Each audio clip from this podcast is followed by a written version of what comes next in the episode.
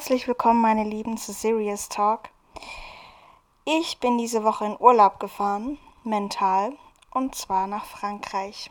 Ja, ich dachte mir, es wird doch mal schön sein, äh, meine Folge zu machen, ein bisschen zu träumen vom Urlaub, weil man ja zurzeit nicht so wirklich Urlaub machen kann, beziehungsweise der Sommer naht und ja, es ist einfach vielleicht nicht möglich, so Urlaub zu machen, wie man das gerne möchte. Urlaub machen ist was Schönes, mag natürlich jeder, das ist ja klar.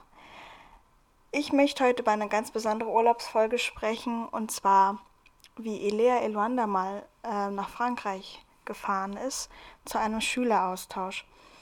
Es handelt sich bei der Folge um die Folge 21. Also da lief Elea Eluanda schon ein paar Jahre und äh, sie kam 2008 raus. Ja, und ich kann mich erinnern, dass ich sie gleich bekommen habe und es eine wunderschöne Folge ist, aber dazu komme ich dann später. Ähm, ja, ich gehe wieder auf die Handlung ein und dann, was mir in der Folge aufgefallen ist.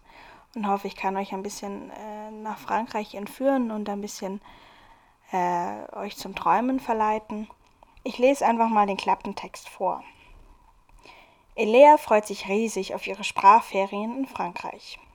Sie wird nahe Arles bei der Künstlerfamilie Oiseau wohnen, deren Tochter Juliette aber will nichts von ihr wissen und lässt sie links liegen.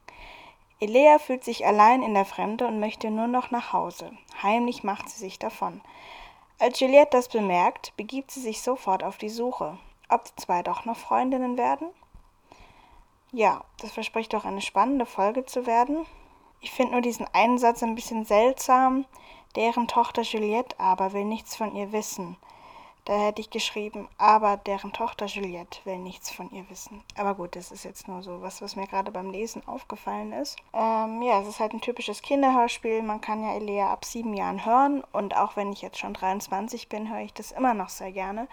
Einfach weil man an die Kindheit erinnert wird. Und euch geht es ja bestimmt auch so mit vielen anderen äh, Sachen, äh, Hörspielen, die es so gibt. So, ähm, folgendes. Elea sitzt in der Buchhandlung, liest gerade einen kitschigen Roman. Den Namen nach zu urteilen haben die wohl auch was mit äh, Frankreich zu tun.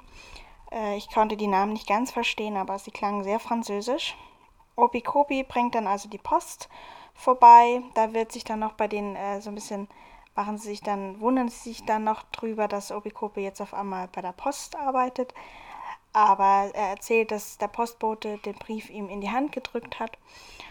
Und ähm, der Brief verrät, dass, die, äh, dass Elea eine Einladung vom Austauschverein bekommen hat, dass sie nach Aal fahren darf. Zu, einem, zu einer Künstlerfamilie, die eben Oiseau heißen. Opikopi erzählt dann natürlich, dass Oiseau gleich äh, Vogel bedeutet. Dann natürlich wird auch klar, dass nur äh, Mädchen auf Austausch fahren dürfen und keine Jungs. Dann äh, Opikopi äh, gerät gleich ins, ins ähm, Opikopi gerät gleich ins Träumen, denn er erzählt dann von seiner Jugendliebe Manon oder Yvette, die, die er mal in Frankreich kennengelernt hat. Und als er das tut, da ähm, stürmt Elias Freundin Rose herein und ebenfalls mit einem Zettel in der Hand. Und sie darf auch nach Aal fahren. Die beiden Mädchen sind dann ganz aufgeregt, quatschen miteinander und fahren mit dem Finger über den Atlas. Der Erzähler erwähnt dann noch kurz, äh, dass Elea und, Ra äh, Elea und Rosa ja vorher schon mal in Urlaub gefahren sind. In Folge 12, Ferien am wilden Fluss aber dass so eine Reise in, ins ferne Frankreich natürlich was ganz anderes ist als so eine Reise, so ein Zeltlager in heimischen Wäldern. Übrigens auch eine sehr spannende Urlaubsfolge, die auch in den Sommerferien spielt, so wie diese Folge hier.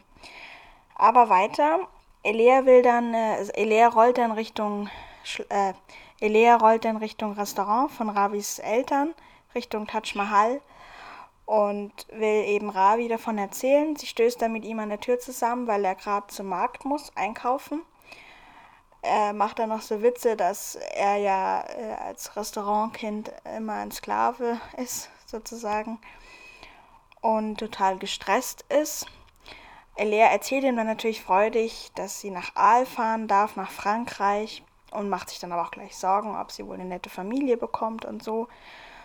Und Ravi ist dann aber sehr sauer, weil seine ganzen Freunde jetzt alle weg sind und jetzt eben auch Elea.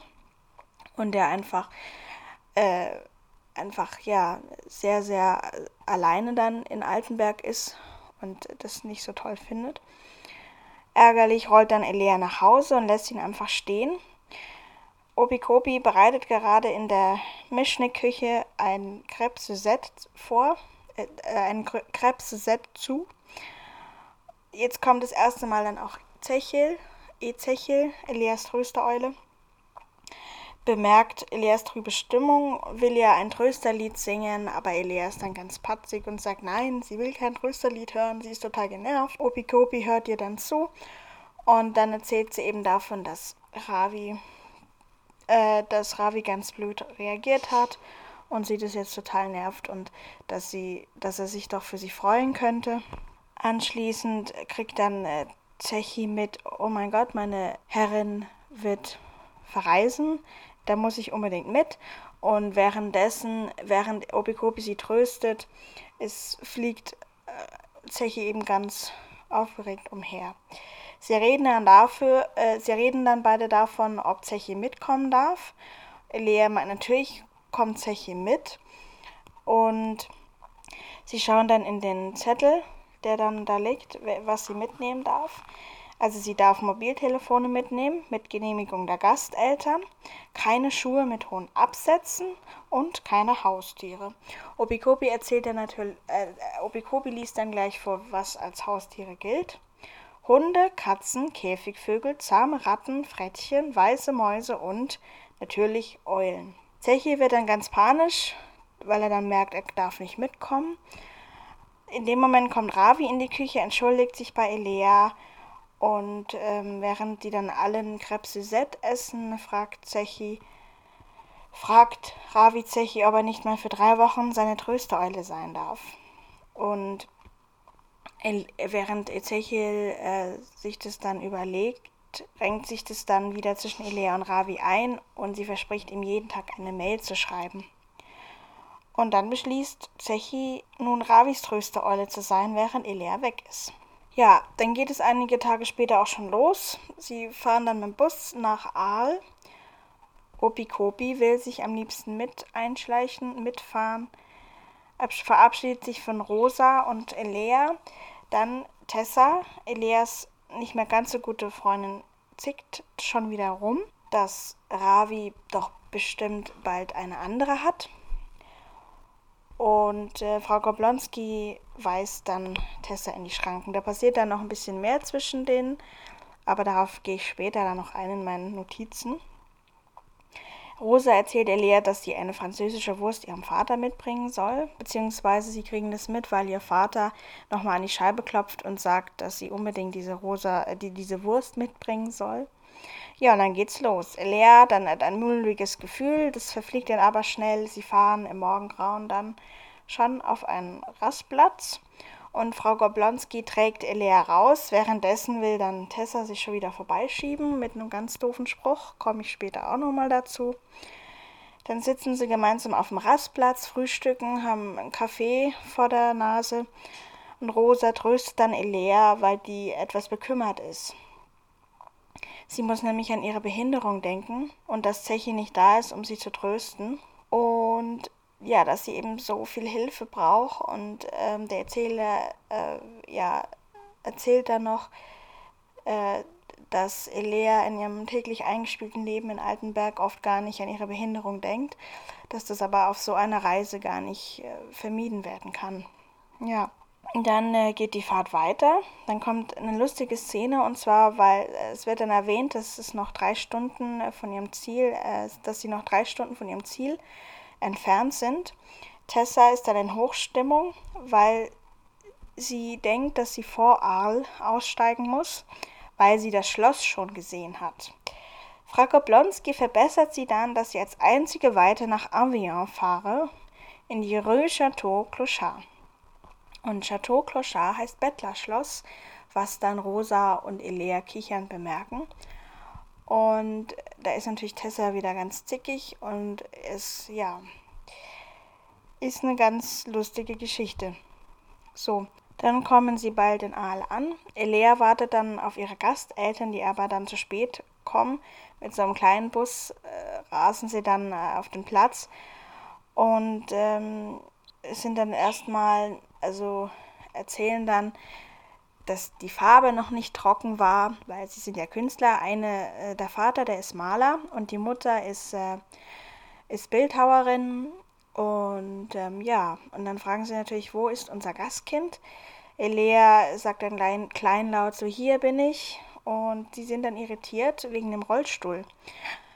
Und nach einem Missverständnis wird dann klar, dass sie Elea auf jeden Fall haben wollen, beziehungsweise dass die Behinderung nicht das Problem ist, sondern mehr der Rollstuhl und die Schwellen.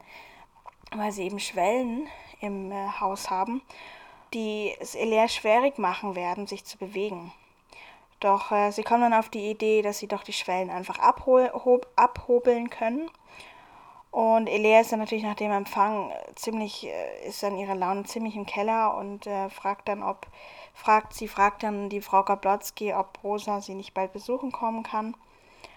Und von ihren Gasteltern wird sie dann gefragt, wo Rosa denn untergebracht ist. Und Elea sagt dann in der Nähe von Saint-Gabriel.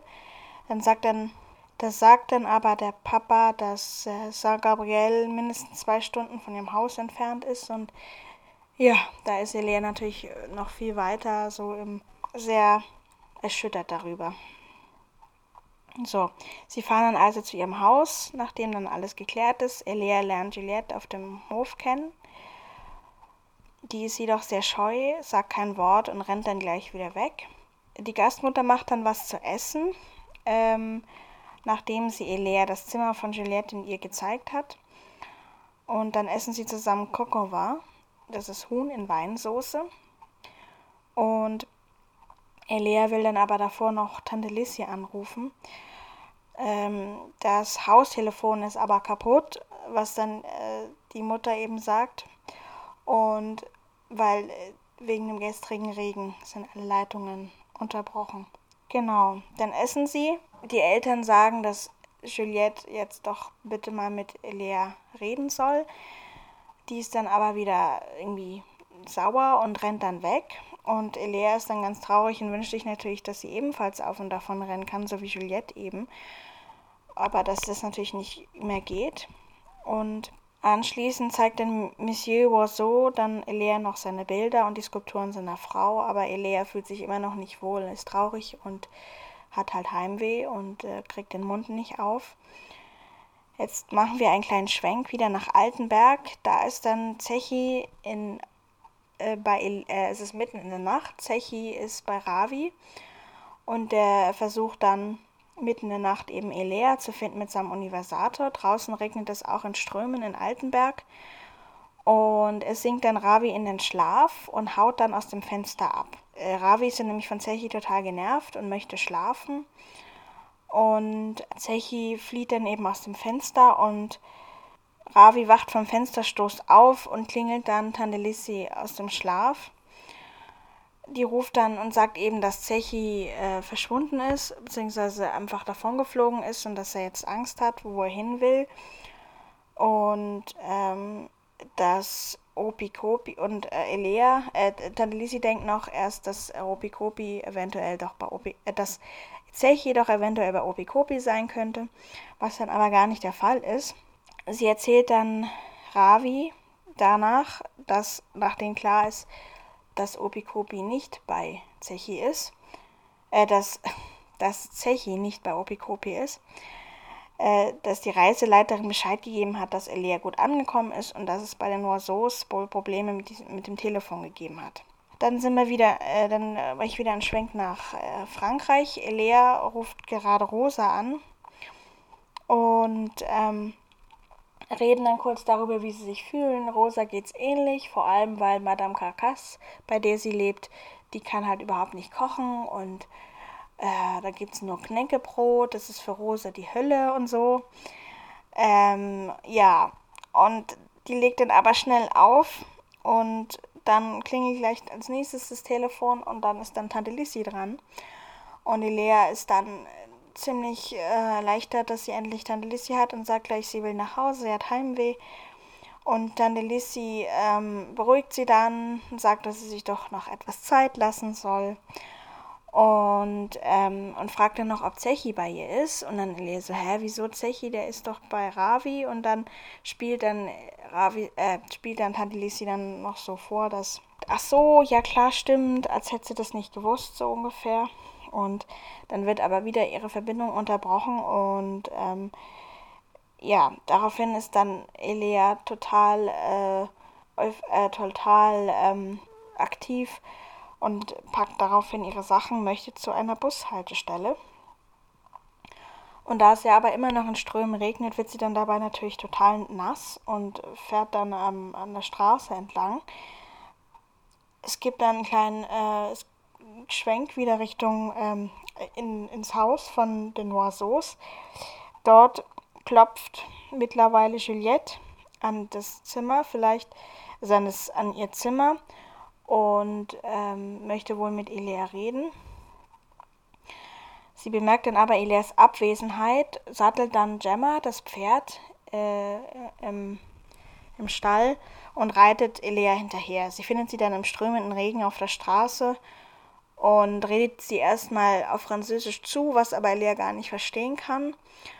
Und während sie dann bei ihren Eltern, also während dann Juliette bei ihren Eltern anruft und sagt, ja, sie hat Elia eben gefunden, ähm, wird dann klar, dass sie mittlerweile aufgestanden sind und äh, die Mädchen eigentlich zum Frühstück holen möchten und sich dann noch Sorgen machen, dass Juliette ja immer noch so scheu ist und dass das doch eine gute Idee war mit dem Schüleraustausch weil Juliette immer so scheu eben ist und so schüchtern, dass sie das vielleicht verlieren könnte, wenn sie mehr mit anderen Kindern zu tun hat. Und sie holen sie, sie holen dann äh, Elia mit dem Auto ab. Ja, und dann ähm, ist so ein bisschen das Eis gebrochen. Es wird dann klar, okay, Elia wollte eigentlich nach Hause, aber ähm, ja, die Mutter von äh, Juliette sagt dann noch so, jetzt wird alles anders. Und dann ist ja, dann ist der Morgen erreicht, beziehungsweise der Vormittag. Und Juliette zeigt dann im Stall erstmal noch drei andere Pferde, die es gibt. Darunter auch eine Schwester, Sir auf Französisch, von, äh, von Gemma, die heißt Luna. Luna weiß wie der Mond, passt ja dann auch ganz gut. Und ähm, dann äh, hat dann Juliette die Idee, dass Elia doch auch reiten könnte. Und Elia ist dann äh, etwas erstaunt, weil sie sagt, nee, sie kann doch gar nicht reiten und so. Und der ähm, Monsieur Oiseau sagt dann noch so, der hat es nämlich geschafft, äh, einen Spezialsättel für Elea zu bauen, mit dem sie auch reiten kann, quasi. Ja, und dann hebt er sie dann gleich rein, quasi. Dann reiten sie in den Garten und ähm, über dem Zaun, also sie reitet in den Garten umher und über dem Zaun sieht sie dann eben in die Camargue, in diese weite Ebene, die es da gibt und ist äh, total berührt davon, von diesem Anblick. Dann wird Luna, das Pferd, auf einmal unruhig und Zechi kommt angeflogen. Und der hat es geschafft, ja, Elea zu finden. Ist natürlich ganz euphorisch. Zechi, äh, Elea ist ganz erstaunt und beruhigt dann auch die Gasteltern und Juliette, dass, dass das ganz normal ist, dass Zechi einfach äh, ihre Tröstereule ist und ja, und dass er sie einfach ähm, besuchen wollte anscheinend. So, und ähm, dann ist so, dass äh, Tandilisi ruft dann während dem Abendessen an und will eben beichten, dass Zechi weg ist. Doch Elea beruhigt sie dann, sagt, Zechi ist jetzt schon längst bei ihr und erzählt ihr dann vom Reiten. Da ist dann Tannelisi aber sehr beunruhigt darüber, weil, äh, weil sie halt Angst hat, dass sie irgendwie vom Pferd fällt oder so. Und möchte nicht, dass ihre Nichte reitet. Aber Elea erwidert dann etwas trotzig, dass sie doch schon mal geritten sei, nämlich auf dem Einhorn beim Mittelalterfest in Altenberg, Folge 14. Die Folge heißt Einhorn auf Abwägen. Ja, und ähm, ja, Elea äh, richtet dann noch äh, schöne Grüße an Ravi aus und dass Tante Lissi, dass Tante Lissi äh, ihn doch sehr doll drücken soll. Tadilisi äh, drückt dann also, äh, umarmt dann den äh, Ravi, der ganz erschöpft ist, erzählt ihm dann davon, dass Zechi bei ihr ist und dass sie, ähm, dass es ihr sehr gut geht und naja, ähm, und erzählt dann noch so eine kleine Lüge, dass sie Ravi ja sehr vermisst und so weiter. Und ähm, ja, das stimmt natürlich nicht, denn Lea hat eine super Zeit ohne Ravi. Sie reitet jeden Tag auf Gemma und gewöhnt sich langsam daran und die Eltern von Juliette finden dann, dass die beiden Mädchen in die Camargue ausreiten können. Und ähm, ja, sie reiten dann also lang, kommen dann an, einem Lavendel vorbei und äh, Elea erzählt, dass Tanelissi äh, Lavendel liebt und dass es schön wäre, wenn sie später mal einen pflücken könnten. Sie kommen dann sehr schnell auf das Thema Liebe und äh, Juliette fragt die Lea, ob sie denn einen Freund habe, was sie hat, aber dass das, das natürlich mit Ravi, mit Ravi nicht so ist, dass sie sich küssen und so, sondern äh, dass er halt ein ganz normaler Freund einfach ist und so. Ja, und dann äh, kichern sie halt darüber, so ein typisches halt Mädchengespräch. Ja, dann äh, ja, kommt dann nicht mehr so viel. Es wird dann erzählt, dass die Zeit total schnell vergeht und auf einmal dann wieder der Abreisetag gekommen ist und Rosa und Elea auf dem äh, Busbahnhof wieder aufeinandertreffen. Davor verabschieden sich Rosa, äh, davor verabschieden sich Elea und Juliette voneinander und Juliette ist ganz traurig, dass Elea jetzt wieder weg ist und äh, Elea geht es nicht anders, aber sie müssen sich ja trennen ähm, und Juliette kommt dann wohl nächstes Jahr nach Altenberg und ähm, ja, das das mit, wenn dann noch so erwähnt wird, dass sie sich vielleicht in Altenberg treffen. Damals habe ich ja sehr gehofft, dass da noch so eine Folge kommt, in dem Juliette wieder auftaucht. Aber nachdem ja dann nach Folge 26, ungefähr, also es war dann ein Jahr später, kam dann auf einmal keine Folgen mehr und dann habe ich dann also ganz umsonst gehofft, dass nochmal so eine Folge kommt. Ich fand es nämlich, äh, hätte ich nämlich sehr spannend gefunden, wenn dann Juliette ähm, auch nach Altenberg kommt und hätte mich dann gefragt, wie dann so ein Tag halt aussehen könnte dann. Ja, aber wie gesagt, ähm, hat ja dann nicht stattgefunden. Wieder zurück zur Handlung. Ähm, genau. Ist dann noch so, dass Tessa sich ein neues T-Shirt holen möchte, weil, äh, weil ihre alle so dreckig sind und Rosa macht dann noch so Witze, dass es ja im Bettlerschloss gar keine Waschmaschine äh, gegeben hätte. Und ähm, ja, dann ist natürlich die Busfahrt, wird dann nur kurz erwähnt. Da wird dann nur kurz erwähnt, dass, äh, dass, dass der Busfahrer wegen einer Baustelle äh, oder wegen dem Stau, ich weiß es nicht mehr genau, ähm, ganz nah an Juliettes äh, Haus vorbeifährt und dann alle natürlich diese Pferde und so sehen können und ähm, dass das wunderschön ist und Elea dann sehr romantisch dem hinterherblickt und ähm, an eine wunderschöne Zeit zurückdenkt. Und ähm, ja, da denkt man sich dann beim Hören auch so, oh, da habe ich jetzt auch Lust, dahin zu fahren und kann sich das richtig vor, seinem, vor meinem inneren Auge kann ich mir das richtig vorstellen, wie das da aussieht und so. Richtig cool. Na, jedenfalls äh, isst dann Rosa die Wurst, die sie für ihren Vater dabei hat. Das habe ich vorhin vergessen zu erwähnen. Die hatte sie nämlich noch gekauft und die riecht aber so doll, nach Knoblauch, was dann auch Zechi in der Rollstuhltasche gerochen hat.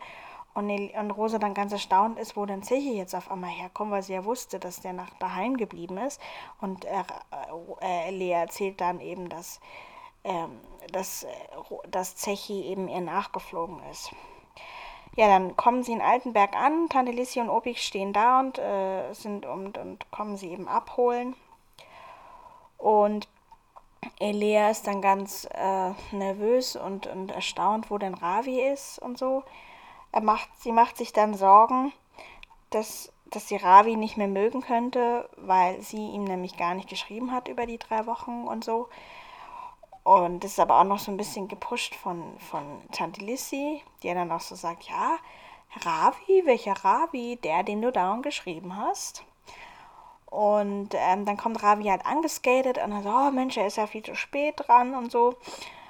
Und ähm, ja, dann reden sie halt darüber, wie er die Zeit verbracht hat, dass er auch Französisch gelernt hat und dann kommt noch Zechi, der dann wieder, äh, der dann auch auf Französisch etwas sagt und dass er eben auch Französisch gelernt hat. Und das ist dann das Ende der Folge. So, jetzt möchte ich nochmal auf die Notizen eingehen. Ich fange dann wieder ganz von vorne an. Und zwar, wenn ganz am Anfang, wenn Elea den Brief bekommt, dass sie nach Aal eingeladen ist, sagt er nämlich Tante Lissy, Elea, halt dich fest. Und sie sagt dann, wozu? Umfallen kann ich wohl schlecht, wenn ich im Rollstuhl sitze. Fand ich eine sehr kecke Bemerkung von Elea. Ich, ich habe noch nie, ich wäre noch nie auf die Idee gekommen, so etwas zu sagen. Ich meine, ich sitze ja auch im Rollstuhl. Ich kann zwar auch laufen, aber ähm, dass man sich, dass man eben nicht umfallen kann, wenn man im Rollstuhl sitzt. Also ja, das stimmt natürlich, aber wie gesagt, ich wäre jetzt nicht so auf die Idee gekommen, sowas zu sagen. Ähm, fand ich aber wieder, finde ich aber auch, passt zur Serie, weil es halt ja eh um andere, also dass Elea ja eh sehr selbstbewusst ist und super mit ihrer so Geschichte halt umgehen kann einfach. Und das ja, passt dann wieder ganz gut. Ähm, dann wollte ich noch zur Stadt Aal etwas sagen. Ähm, ähm, es wird ja im Hörspiel auch klar, wo Aal liegt. Elia fragt ja dann gleich, äh, oh, dass sie doch im Atlas will sie gleich mal nachschauen, wo sich das befindet. Äh, Aal ist eine Stadt am Ufer der Rhone in der Provence, äh, in der Camargue.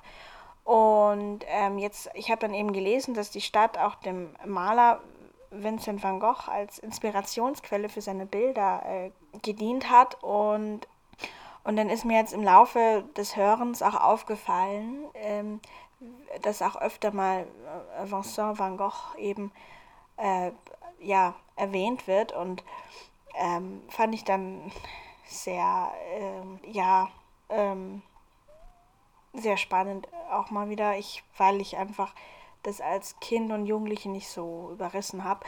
Und auch, also vor allem auch, weil ich Van Gogh nicht so mag. Aber jetzt, ähm, ähm, ich fand es aber jetzt trotzdem sehr schön, dass es halt, dass es halt sehr in diese Kunstrichtung geht. Ja, auch schon, weil ähm, Van Gogh, äh, weil ähm, die Gasteltern von Elia ja beide Künstler sind. Also da würde ich mich sehr wohlfühlen auf jeden Fall, wenn ich in diesem Gasthaus, in diesem Haus wäre von denen dachte ich mir, also das fände ich eine sehr, habe ich eine sehr romantische Vorstellung davon und es würde mir sehr viel Spaß machen, in, in diese Gastfamilie mal reinschauen zu können, in echt.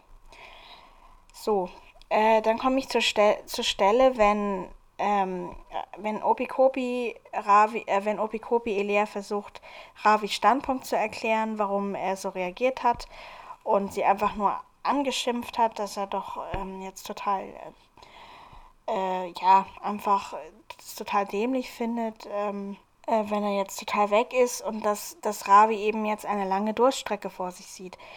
Da sagt dann Ezechiel, Durststreckgebung, Wozibum ist Mikrogluckerflasche. Ja, das ist ein, ein sehr lustiger Einwurf und äh, ja, einfach mal wieder sehr arambolisch. Er hat gesagt, Durststrecke, wo ist meine Gluckerflasche? Jetzt, Elea erzählt ihm dann, äh, dass seine Gluckerflasche, äh, die Wasserflasche äh, in der Spüle ist. Und dann, dass, dass er dann, er fragt dann später noch nach seinem Rucksack und das ist unterm Bett.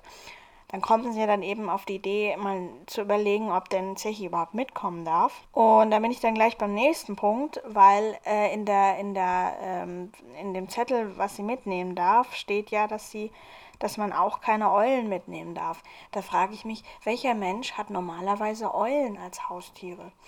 Also ich meine, klar, Elea hat eine Eule als Haustier, dass man weiße Ratten, äh, dass man zahme Ratten hat und auch vielleicht weiße Mäuse. Ja, okay, fand ich auch noch, fand ich auch noch okay. Beim Thema weiße Mäuse und Frettchen, da dachte ich mir auch so, Frettchen, wer hat denn bitte ein Frettchen als Haustier? Noch exotischer hätte ich ja gefunden, wenn sie noch eine Schlange erwähnt hätten. Ähm, ja, aber beim Thema Eule, da habe ich mir gedacht, das haben sie jetzt nur eingeführt wegen Elea, weil die ja eine Eule hat und dass sie ja dann eben denkt, oh Mensch, Mensch, jetzt kann sie ja gar nicht, ähm, ähm, jetzt kann sie, ja, kann sie einfach gar nicht äh, ihren Ezechiel-Leben mitnehmen. Ja, das ist mir auf jeden Fall noch eingefallen und aufgefallen dabei. Ja, wenn dann, dann komme ich gleich als nächstes, wenn Ravi dann in Elias Küche sitzt und die beiden ein Crepe Suzette essen, versucht dann Zechi Ravi zu trösten, äh, versucht dann Ravi, versucht dann Ravi Zechi zu trösten und dass, dass eben Zechi nicht mitkommen darf, weil es Sprachferien für Mädchen sind und keine Euloni-Holidays. Aber da habe ich mich eben gefragt, woher Ravi denn weiß, dass Elia Zechi nicht mitnehmen darf. Also der ist ja erst danach gekommen, nachdem sie festgestellt haben, dass sie, äh, dass die, dass, dass Eulen eben auch nicht erlaubt sind. Aber vielleicht hat er gedacht, na gut, wenn Jungs keine Sprachreise machen können, dann dürfen es eben auch äh, Eulen auch nicht. Naja, das ist mir nur aufgefallen. Oder und weil er eben vielleicht auch das aus, aus, aus dem Schmoll-Ding von, von Zechi, der dann noch so Ravi, Prinz Ravi, dass er eben so mit nach Franz Landibum möchte. Also Franz Landibum ist Frankreich auf Rambolisch. Ja, dann nachdem Ravi vorschlägt, für drei Wochen mal seine Tröstereule zu sein, sagt dann Zechi, Trösteuloni von Prinz Ravi, Mumbelbrumbel, Mumbelbrumbel. Ja, das ist einfach immer wieder eine schöne und goldige Art mit dem Rambolisch und Zechis Art. Kann er sich richtig vorstellen, wie er da in seinen Federn so sich reinkrübelt und versucht sich das jetzt vorzustellen, ähm, wie er jetzt mal eben Ravis Tröstereule sein kann, sozusagen. Ja, dann bin ich jetzt als nächstes im Bus. Opi Kopi trägt Elea in den Bus hinein. Und äh, ja, da habe ich vorhin noch erwähnt, Tessa zickt wieder. Und sie mault dann tatsächlich von hinten, warum Elea denn den besten Platz bekommt, was echt unmöglich ist. Ich meine, Elea wird eben nach ganz vorne gesetzt, zu Rosa. Einfach weil da auch noch ein Platz frei ist. Und zweitens, weil es halt am, wahrscheinlich am nahesten bei der Tür ist und es am einfachsten ist. Ist aber einfach klar, dass Tessa dann auch gleich wieder irgendwas sagen muss dagegen. Und äh, Opikopi sagt dann noch so, willst du denn nicht, nicht werden, irgendwie, Elea oder so? Und äh, Elia sagt dann einfach nur so äh, laut und so ein bisschen übertönend, dass Tessa doch durch ihre eigene Dummheit schon genug gestraft ist. Und Rosa erwidert dann auch, ja, genau das Modell Tessa gibt es nämlich nicht in Intelligenz. Und ja, Tessa, Tessa schlägt dann gleich da zurück, wieder mit Halt du dich da raus, Rosa Dickmops. Und äh, Frau Koblonski, wegen der Gewichtsverteilung hier im Bus. Die Fetten müssen doch nach hinten, oder? Also ich glaube, wenn ich Tessa sprechen müsste, mir würde das sehr Spaß machen. Aber so als Hörer denkt man sich dann natürlich, ja, also die ist echt, ähm, denkt mir, wo, woher kommt sowas einfach, ne? Aber okay, wie gesagt, ich glaube, wenn man, wenn man das selber spricht, das macht schon sehr viel Spaß. Äh, ja, dann, dann geht's los. Das ist natürlich dann äh, lustig, weil Rosa hat irgendwie zwei Käsestullen, zwei äh, äh, Wurststullen, äh, drei Bananen irgendwie und packt es dann alles aus und äh, Elias dann, äh, nee, ich möchte nichts, danke, ich, ich kann nicht äh, essen, wenn ich aufgeregt bin. Ja, und ähm, mir geht es genauso. Ähm, wenn ich aufgeregt bin und Reisefieber habe, kann ich auch nie was essen. Also ich wäre auf jeden Fall nicht wie Rosa. Ähm, genau, jetzt bin ich als nächstes ähm, wieder bei Tessa, die schon wieder rumzickt, als nämlich sie im Morgengrauen an diese Raststätte kommen und Elea gerade von Frau Koblonski rausgetragen wird, äh, mit Hilfe von Rosa. Äh, und Tessa sich vorbeidrängeln will mit dem Satz, darf ich schnell mal vorbei? Meine Wimperntasche ist ganz zerlaufen. Da äh, sagt dann Frau Koblonski, dass man sich doch diesem Prinzesschen manchmal echt die Pest an den Hals wünscht. Ja, das ist tatsächlich der Fall. Ja, dann möchte ich darauf eingehen. Ich hatte vorhin erwähnt, dass Ilea auf, der, auf dem Rastplatz von Rosa in den Arm genommen wird, weil sie eine ganz trübe Stimmung hat, weil sie wegen ihrem normalen eingespielten Leben gar nicht an ihre Behinderung oft denkt. Und ähm, ich kenne das Gefühl, wenn man gerade ähm, auf einer Reise oft auf Sachen trifft mit Treppen und so und immer mit dem Rollstuhl und man einfach immer total die ganze Zeit mehr überlegen muss als andere, wie das jetzt funktioniert, was man organisieren muss. Und auch die Geschichte, dass, äh, dass es erzählt wird, dass Elea es schwerfällt, Hilfe anzunehmen. Genau das Gefühl kenne ich auch total. Lea ist in dem Moment jetzt hilfebedürftiger als ich. Sie kann ja nicht mal laufen alleine. Ich kann das schon. Ich kann Treppen gehen und auch mit meinen Gehstöcken laufen aber Lea eben gar nicht. Also, aber ich kann es das verstehen, dass man eben nicht unbedingt nach Hilfe fragen möchte, sondern am liebsten halt das alles selber machen möchte. Und gerade das ganz schwer ist, dass Elea einfach auch mal in so einer Situation gezeigt wird. Für sie ist es schwer, aber ich finde es jetzt halt sehr spannend, einfach weil ich die Erfahrung habe und, und das kenne, das Gefühl. Und auch mal spannend, dass trotzdem, dass trotzdem jetzt auch mal Ezechiel nicht dabei ist in solchen Momenten. Oder in diesem Moment jetzt gerade. Einfach weil Zechi sonst immer da ist und Elea Mut macht und sagt, sie hat eben Mut und kann das und so. Und jetzt ist es einfach mal der Fall, dass sie einfach sehr auf sich selbst gestellt ist und, ähm, und dass es doof ist. Aber dann ist auch wieder gut. Also, und da, da, da wird man so reingeführt und ich finde, ich würde es halt mal, also ich fände es mal spannend zu sehen oder zu hören, wie das andere in dem Moment wahrnehmen, die halt keine Behinderung haben. Wenn ihr diese Folge hört, vielleicht habt ihr ja mal Lust, ähm, mir das zu schreiben oder wenn ihr die Folge kennt, ähm, wie ihr das denn empfunden habt oder ja, ob ich das einfach, also die, quasi wie ihr das seht, ähm, was ihr so darüber denken könntet, wenn ihr einfach keine Erfahrung damit habt oder nicht wisst, wie sich so ein Mensch mit einer Behinderung, mit einer körperlichen Behinderung fühlen kann in solchen Momenten. Und ähm, ob ihr denn von alleine jemanden Hilfe anbietet oder nicht, fände ich einfach mal spannend ähm, von euch zu wissen. Ähm, aber jetzt möchte ich nochmal auf Ilea, auf die Handlung weiter eingehen. Genau, ich bin jetzt an der Stelle, wenn Tessa denkt, sie wohnt in einem Schloss. Sie sagt dann, ich glaube, ich muss vor Aal aussteigen. Ich habe das Schloss schon gesehen als Kind habe ich mich nie gefragt, was ein Bettlerschloss ist. Jetzt habe ich es mal ja, versucht, mal rauszufinden, was es ist. Ich habe nichts darüber gefunden, außer ein, es gibt ein ähm, Schloss in Bettlern, das ist in Schlesien. Und das war ein Herrenhaus im 16. Jahrhundert und äh, war eben ein sehr herrschaftliches Haus. Äh, aber das habe ich nicht gefunden. Ich glaube, dieses Wort haben sie irgendwie erfunden, um das einfach lustig darzustellen. Ähm, dass eben wegen dem Chateau, okay, das ist klar, das ist ein Schloss oder eine Burg oder so. Ähm, aber eben Chateau Clochard, dass das eben Bettlerschloss heißt. Ich konnte jetzt eigentlich genau rausfinden, Clochard, Bettler. Ich habe, wenn ich, ich habe jetzt äh, unter dem Wort Bettler auf Französisch nur Mendiant Mendiant, ich, hab, ich hoffe, ich habe es richtig ausgesprochen, gefunden. Das heißt halt auch Bettler, aber ich weiß nicht genau, wie Clochard geschrieben wird. Äh, vielleicht habe ich ja ein paar Französischkenner unter euch ähm, und dann könnt ihr mir mal sagen, ähm, wie, es, wie es geschrieben wird oder ob ihr da irgendwas dazu wisst, was ein Bettlerschoss sein könnte.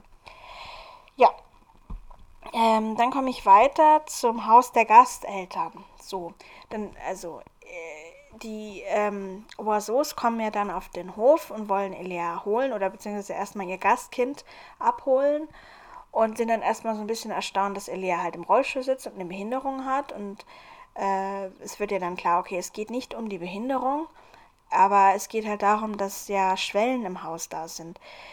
Ein bisschen seltsam finde ich das, dass die Gasteltern nichts über Elias Rollstuhl und über ihre Behinderung wissen also ich weiß schon, das ist ein Kinderhörspiel, aber es ist ein bisschen unrealistisch, weil normalerweise wird es einfach klar. Also es muss klar sein, da kommt jetzt jemand, die hat halt eine Behinderung so ist und äh, natürlich einfach nur, dass alle Beteiligten Bescheid wissen, damit es nicht zu solchen Sachen, damit es nicht zu solchen komischen äh, Anfängen kommt, wie dann eben dort auf diesem äh, Rastplatz, beziehungsweise auf diesem Parkplatz da. Ähm, und, ähm, und dann halt auch die Tatsache, dass sie ja wissen müssen, wie sie Elea helfen können. Und die Tatsache, dass Elea ja normalerweise auch Hilfe beim Duschen bräuchte. Also es wird in anderen Folgen schon auch erzählt, dass sie das alleine kann. Aber wenn man, ja, äh, wie gesagt, das ist ein Kinderhörspiel. Ich finde es aber, also ich weiß halt aus, ich kenne halt viele Leute, die halt eine Querschnittslähmung haben und äh, kenne da gewisse pflegerische Details, die man jetzt natürlich nicht im Hörspiel erwähnen kann. Für Kinder, das ist ja alles nicht so wichtig. Es, es fällt mir jetzt nur auf, äh, auch als aus, aus einem Erwachsenenstandpunkt raus, ähm, dass einfach da gewisse Punkte ein bisschen unlogisch sind. Ähm, und ja, also das hatte ich mich dann nur gefragt. Und ich meine, es hätte ja auch nochmal schlimmer sein können.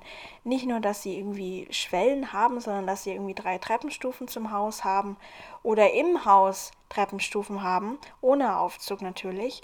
Und dann der, das Zimmer von Juliette dann irgendwie im ersten Stock liegt oder so. Das hätte ja auch sein können. Es wird ja erwähnt, es ist ein altes Bauernhaus, das schon einige Jahre auf dem Buckel hat und schon recht heruntergekommen aussieht. Da stelle ich mir dann schon so ein enges Ding vor irgendwie so, also natürlich sehr nett und ähm, echt wahnsinnig schön dort zu wohnen, aber barrierefrei ist es halt einfach nicht. Da ist ja dann ständig darauf angewiesen, äh, irgendwie Hilfe zu bekommen. Das hatte ich mich dann auch noch gefragt. Aber auf der anderen Seite finde ich es natürlich toll, dass es nicht groß, dass es kurz erwähnt wird, dass das schwierig sein könnte für Elea auch mit Treppen und dass deshalb die Gasteltern so erstaunt darüber sind. Aber ähm, ja, also ich fand es halt, ähm, also ich fand es schön, ähm, dass man dann ein bisschen Realität mitbekommt und dann aber auch trotzdem in dieser Kinderwelt bleiben kann und sagt, es geht ja trotzdem, trotz gewissen Schwierigkeiten, Elia kann ja dann dahin und es ist kein Problem. So, und das finde ich toll. Ja, das wollte ich noch sagen dazu. Dann äh, habe ich versucht, äh, dieses Missverständnis aufzuklären, dass Frau Gablonski erzählt ja dann auf Französisch den Gasteltern etwas.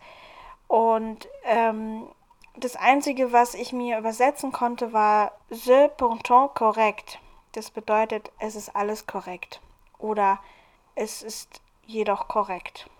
Ähm, ja, das ist das Einzige, was ich mir übersetzen konnte. Das andere, da, das hört man da nur und ich weiß nicht genau, wie die Worte geschrieben sind und nicht äh, das, was man hört. Das ist ja gerade im Französischen immer so, dass man was hört, aber es wird ja dann ganz anders geschrieben, was aber beim Sprechen eben stumm ist. Und äh, ja, ja, habe ich eben nicht so ganz rausfinden können. Vielleicht gibt es Leute, die sich, die da Lust haben, mal ähm, irgendwie rauszufinden, was das heißt, was, was die Frau Goblonski da genau sagt. Würde mich einfach mal interessieren, Gerade weil ich auch sehr gern Französisch einfach höre und ähm, ein paar Brocken verstehe ich, aber wie gesagt, ich bin kein Französisch-Kenner. Ähm, als nächstes fährt Elea zusammen mit den Oiseaux auf dem Rücksitz des Autos einer ungewissen Zukunft entgegen, wird dann vom Erzähler erwähnt und auch, dass Elea überlegt, Tante Lissy anzurufen und dass, dass sie das doch aber lieber jetzt noch nicht machen möchte. Da habe ich mich dann kurz gefragt, dass das ein bisschen unlogisch auch wieder ist, weil Elea ja vorher schon den Tränen nahe gesagt hat, dass sie Tante Lissy anrufen will. Da frage ich mich, wieso wird jetzt erzählt, dass sie doch jetzt nicht Tante Lissy anrufen will? Oder, oder besser noch nicht. Also wahrscheinlich denkt Elea dann in dem Moment, dass sie einfach abwarten will. Ähm, naja. Dann will ich dann doch noch zum Thema Schwellen sagen, dass ich es dann doch sehr beachtlich finde, dass dieser Monsieur Oiseau das alles äh, extra für Elea abhobeln möchte. Und ähm, da, aber wenn es halt nur so um kleine Schwellen geht, die kann man aber auch mit dem Rolli also leicht irgendwie mal, also da hebt man halt hinten, hebt man einfach die Vorderräder an und irgendwie stößt sich dann halt ab oder so. Also das, das da muss man das nicht unbedingt abhobeln. Wenn es jetzt um eine kleine Stufe geht, das ist natürlich schwierig, aber die kann man auf der anderen Seite auch nicht abhobeln. Also irgendwie habe ich das mich schon gefragt, dass das so einfach geht und dass er das auch einfach macht, eine bauliche Veränderung an seinem, also gut, es ist dann natürlich sein eigenes Haus, ähm, und jetzt keine Wohnung, aber also ja, also ich fand es nur, also ich glaube, das ist jetzt für mich ein bisschen komisch und ungewohnt und ein bisschen unlogisch. Aber wie gesagt, für Leute, die keine Erfahrung mit Rollstühlen und mit fahrenden Dingen haben, ich glaube, ähm, ich glaube, ihr, ähm, ja, es, es wird dann einfach nur klar, dass Schwellen schwierig werden könnten und dass es eine Lösung dafür gibt, sozusagen, nämlich einfach die abzuhobeln. Also ich fand es schon toll, dass, wenn man sich vorstellt, das könnte überall einfach so gehen, da hat man dann als Rollstuhlfahrer keine Schwierigkeiten mehr. Ja, dann äh, wird ja erwähnt, dass Zechi mitten in der Nacht bei Ravi eben Rambazamba macht und versucht Elea zu finden. Also unter mitten in der Nacht stelle ich mir jetzt irgendwie vor, es ist 12, 3, äh, 1 Uhr oder vielleicht 2 Uhr. Und dann ist aber die Zeit wahnsinnig schnell vergangen, fand ich, weil das sind vielleicht fünf Minuten, die da, äh, die man dann zu hören kriegt, dass eben Zechi Ravi in Schlaf singt und er dann das Fenster aufmacht und dann auf und davon in Regen sich stürzt. Und äh, ja, und dann Ravi eben ähm, dann zu Tante Lissy stapft und so. Gut, es dauert vielleicht, naja, eine, eine halbe Stunde oder so.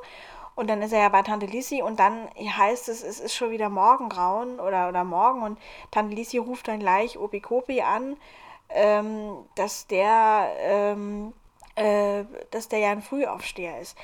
Okay, ein Frühaufsteher steht aber jetzt auch nicht mitten in der Nacht um 3 Uhr auf, sondern, äh, naja, um 7 oder um 6 vielleicht. Aber irgendwie, also das fand ich dann ein bisschen, da merkt man auch wieder die Zeit, ist auch, ist es dann auch wieder wie typisch wie ein Kinderhörspiel, dass die Zeit nicht immer stimmt. Und ähm, dann ist mir auch aufgefallen, äh, Tante Lisi erzählt ja dann Ravi, dass das Telefon von den Oiseaux nicht geht, weil, ähm, wegen, weil das eben zusammengebrochen ist, beziehungsweise ja, dass es Probleme mit dem Telefon gegeben hat bei denen.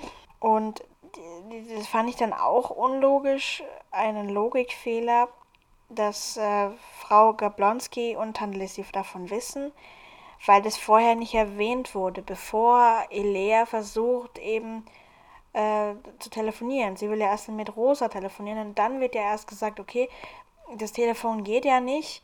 Und dieser, dieses Ereignis mit Elea und mit, mit Tante Lissy und, und, seinem, und dem Ravi. Und Ravi kommt ja erst danach und dann also es wird ja vorher nicht erwähnt, dass das Frau Gablonski irgendwie, dass die auch noch mit den Oiseaux gesprochen hätte. Weil ähm, wenn, das, das ginge ja dann gar nicht, weil das Telefonnetz geht ja. Also das, das Telefon funktioniert ja nicht, also kann auch keine Frau Gablonski bei den Oiseaux anrufen und deswegen frage ich mich, woher das die wissen.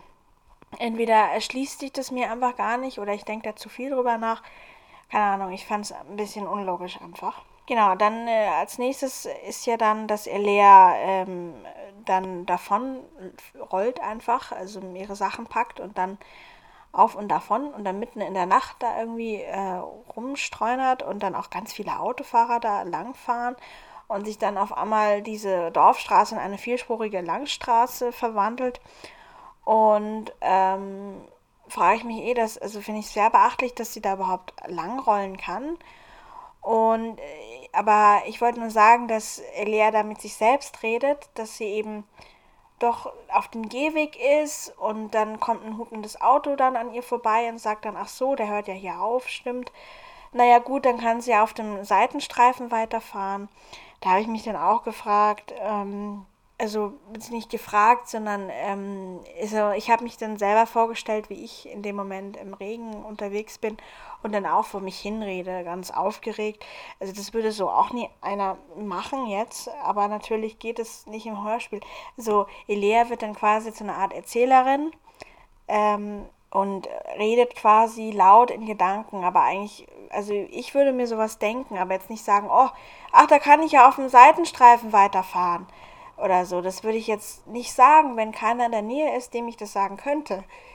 Aber wie gesagt, das geht im Hörspiel nicht. Da muss man ja alles eben sagen, damit man sich vorstellen kann, wo sich die Figur gerade befindet. Ähm, und dann äh, wollte ich noch sagen, finde ich sehr erstaunlich, dass Juliette ist am Anfang wahnsinnig schüchtern, kriegt nicht mal den Mund auf und dann auf einmal äh, und dann vor allem auch im Morgengrauen versucht sie dann Elea zu wecken, klopft an die Kinderzimmertür und äh, bemerkt dann eben, dass dass, äh, ähm, dass Elea weg ist. Ähm, naja, also ich bin sehr erstaunt, dass Juliette so schnell ihre Schüchternheit abgelegt hat. Dann ähm, reitet sie zu Elea und kann dann einfach ihre Eltern anrufen. Da frage ich mich dann auch, ach so, jetzt geht der Empfang auf einmal. Das fand ich dann auch ähm, so nach dem Motto, wenn es in dem Moment gebraucht wird, dann geht es dann. Aber sonst ähm, ginge das ja nicht mit dem Handy zu telefonieren. Also das fand ich dann auch etwas, äh, ist mir aufgefallen. ja, dann kommen Juliettes Eltern gleich als nächstes und dann ist ein ganz lustiger Witz, weil äh, Juliettes Mutter sagt, oh Mensch, Elia, geht's dir gut? Ich habe mir schon die schlimmsten Dinge ausgemalt. Dann hört man ein Auto klappern und äh, die Autotür klappern und der Vater kommt dann und sagt, obwohl ich doch der Maler bin. ja, das ist ein typischer Witz. Ich sage immer, weil ich selber Witze oft nicht so ganz verstehe. Das ist ein Witz, äh, den ich ja sehr gut verstehe und den ich recht lustig finde. Ähm, dann kommt gleich als nächstes, ähm, dass sie dann heimkommen und so. Wahrscheinlich, es wird natürlich nicht erwähnt, dass sie sich erstmal die nassen Klamotten ausziehen. Und also ehrlich gesagt, ich wäre nach dieser Nacht, ich meine, Elea hat ja vorher auch schon anscheinend nicht so viel geschlafen, hat sich krank vor Heimweh im Bett umhergewälzt. Also ich wäre danach erstmal müde und würde erstmal gern schlafen. Aber nee, sie machen dann natürlich gleich, äh, gehen sie dann in den Garten und vor allem, ich fand es halt sehr krass, dass, dass der Herr, äh, dass Monsieur Boisseau dann noch geschafft hat, an, am Abend vorher einen Spezialsattel zu bauen. Also da hat mich schon mal interessiert, wie der aussieht und ob der dann so Anschnallgurte hat oder, aber ich meine, Hilaire kann ja an sich sitzen, aber mich würde einfach mal interessieren, wie der, also wie, wie der den also wie der, also wie, wie, wie Hilaire dann dadurch gehalten wird, so. Das ist mir irgendwie, ja, fand ich dann lustig. Auf dem Cover äh, sieht man Elea und äh, Juliette, wie sie auf äh, Gemma und Luna reiten. Aber ähm, also quasi die Juliette ist im Vordergrund und bei ihr sieht man ein bisschen den Sattel und bei Elea eben nicht, weil, äh, weil das, weil ihr Sattel und ihre Beine sind von dem Kopf von, äh, von dem, von dem Kopf des Pferdes eben, vom Kopf des Pferdes verdeckt. Und es ist ja so, dass sie später dann in die Camargue ausreiten. Und jetzt, es fällt mir gerade auch auf, äh, dass, ähm, dass Zechi ja auch auf, auf äh, Ravi, äh, dass Zechi ja auch auf, ähm, auf Eleas Pferd drauf sitzt. Das ist natürlich ein schönes Bild, aber in Hörspiel sitzt Zechi kein einziges Mal auf dem Pferd. Also zumindest nicht, wenn sie in die Camargue ausreiten. Und so wie der Hintergrund aussieht, ähm, sieht es natürlich schon aus, so aus, dass sie in der Camargue da sind. Aber wie gesagt, ähm, das ja, ist halt fürs Bild sehr schön. Aber in, im Hörspiel kommt es so jetzt auch nicht vor, dass Zechi mit auf dem Pferd sitzt. Äh, genau. Dann habe ich mir mal die Mühe gemacht und äh, überlegt, also ähm, nämlich als erwähnt wird, dass Zechi ja äh, mitten in der Nacht losgeflogen ist und so, und es geschafft hat, Elea zu finden. Das ist wahnsinnig beachtlich, dass der da überall hin wusste, wohin und so. Ich habe jetzt mal gerechnet, von München nach Aal sind es 1018,2 Kilometer, die man mit dem Auto braucht, äh, beziehungsweise die man mit dem äh, Auto fahren muss und man braucht 9 Stunden und 52 Minuten in etwa. Und dann denke ich mir, okay, die Zeit, die Zeche gebraucht hat, macht Sinn. Ich habe mir jetzt gedacht, er ist mitten in der Nacht losgeflogen und zwar so circa 2 Uhr oder 3 Uhr in der Nacht. Und da kam dann wohl am nächsten, also kam dann quasi um die Mittagszeit äh, bei den Oiseaux an. Und es würde auch Sinn machen, weil zu der Zeit sind die ja dann mit den, mit, ist ja Elea dann zum ersten Mal auf dem Pferd drauf. Ähm, allerdings habe ich mir dann gedacht, dass dann Elea ja dann wohl mit spät, ganz spät am Abend, äh, am Abend vorher quasi losgefahren, äh, am, am, also vor zwei Tagen quasi. Ähm, die muss ja dann um, also ich habe mir überlegt, um 21 Uhr abends losgefahren sein mit dem Bus. Es wird ja erwähnt, sie fahren mitten in, also sie fahren in der Nacht quasi und kommen dann im Morgengrauen nach Aal oder in Aal an. Also dann, wahrscheinlich sind sie dann wenn sie um 21 Uhr ungefähr losgefahren sind, um 6.52 Uhr dann in Aal. Und ähm, fand ich dann auch, ähm, dann wird erwähnt, dass die Oiseaux ja Langschläfer sind. Also das heißt, sie stehen dann erst so um 9, 10 vielleicht auf. Und ähm, dass sie es dann aber schaffen, um 7 dann da jemanden abzuholen, das, das fand ich dann auch sehr erstaunt, erstaunlich, aber also gut, also ich fand es einfach mal spannend, das aufzudröseln. Ähm, ist vielleicht gar nicht so äh, wichtig, aber ja, genau. Ich fand es sehr wichtig, mir das rauszusuchen. Und äh, ja, dann habe ich jetzt auch noch schon meinen letzten Punkt. Und zwar habe ich vorhin dann am Ende nur kurz erwähnt, dass Ravi erzählt, wie er die Zeit verbracht hat, dass er Französisch gelernt hat. Und so sagt, ja, er hat ja eine neue, ne? Und es wurde ja die ganzen äh, Dialoge auch mit Tanlissi vorher ja auch schon so ein bisschen erwähnt, dass ja auch Tanlissi das so ein bisschen pusht, dass äh, die ja immer so irgendwie in so eine Liebes, naja, Liebesbeziehung nicht gepusht werden, aber so ein bisschen einfach ähm, so erwähnt wird, ja, könnte es nicht doch was werden, noch mehr werden zwischen den beiden quasi. Äh, und Elea ist ja dann schon vorher irritiert und ähm, ja, das und sagt dann eben, äh, und dann, hä, eine neue?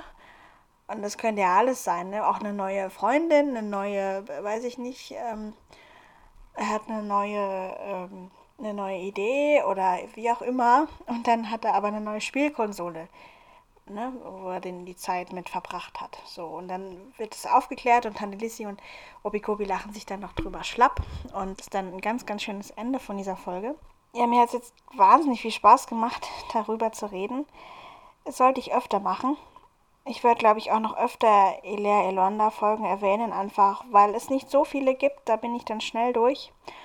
Und es einfach wahnsinnig Spaß macht, ähm, darüber nachzudenken, weil es einfach nicht so kindlich ist. Der Folge würde ich, glaube ich, insgesamt als Wertung würde ich jetzt mal Tröstereulen nehmen.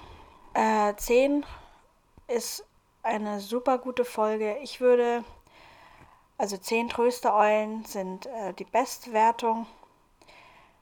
Ich, ähm, ich glaube, ich weiß nicht, ob ich eine 10 geben würde, aber eine 9 vielleicht. Äh, 9 Tröstereulen von 10. Ein bisschen schade ist, dass Zechi ein bisschen kurz kommt und dass es nicht in Arabolien spielt. Aber auf der anderen Seite ist es auch mal schön, dass es in der realen Welt spielt und eben gerade ganz viel darauf eingegangen wird, dass ja Elea ähm, mit Hilfe braucht mit ihrer Behinderung und dass Zechi nicht da ist, um ihr zu helfen oder um sie zu trösten, dass das nicht immer möglich ist und so. Das ähm, finde ich ganz tolle Punkte, die mir sehr gefallen.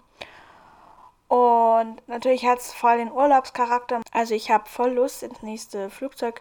Äh, wobei, vielleicht nicht eher Flugzeug, sondern ähm, ich habe Flugangst, eher ins nächste Auto zu steigen und ähm, einfach dahin zu fliegen und ähm, äh, na, dahin zu fahren, nach, ähm, war nach Frankreich, nach Arles.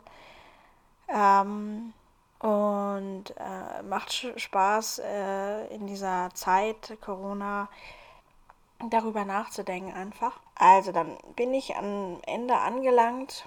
Ich hoffe, es hat euch äh, gefallen. Ich wollte mich auch bedanken, dass so viele die Folge, die Osterferien äh, von Bibi und Tina, die meine vorige Folge angehört haben, die ich ja vor fast zwei Wochen rausgebracht habe, ähm, angehört haben. Und ähm, also ich wollte nochmal erwähnen, ihr findet mich auf ähm, Instagram unter Serie-Talk oder eben auf Facebook auf Serious Talk, also da mit S dann würde mich freuen, einfach, ähm, wenn ihr ähm, mir Rückmeldung gebt, wie es euch gefällt, ähm, ob ihr vielleicht äh, Vorschläge habt, was ich anders machen könnte. Oder ich freue mich überhaupt, wenn ihr es einfach anhört. Äh, ich kriege das ja mit. Und äh, mal schauen, was ich als nächstes dann mal bespreche. Ähm, ja, dann wünsche ich euch eine gute Zeit. Und ähm, a bientôt und natürlich Aramba Chole.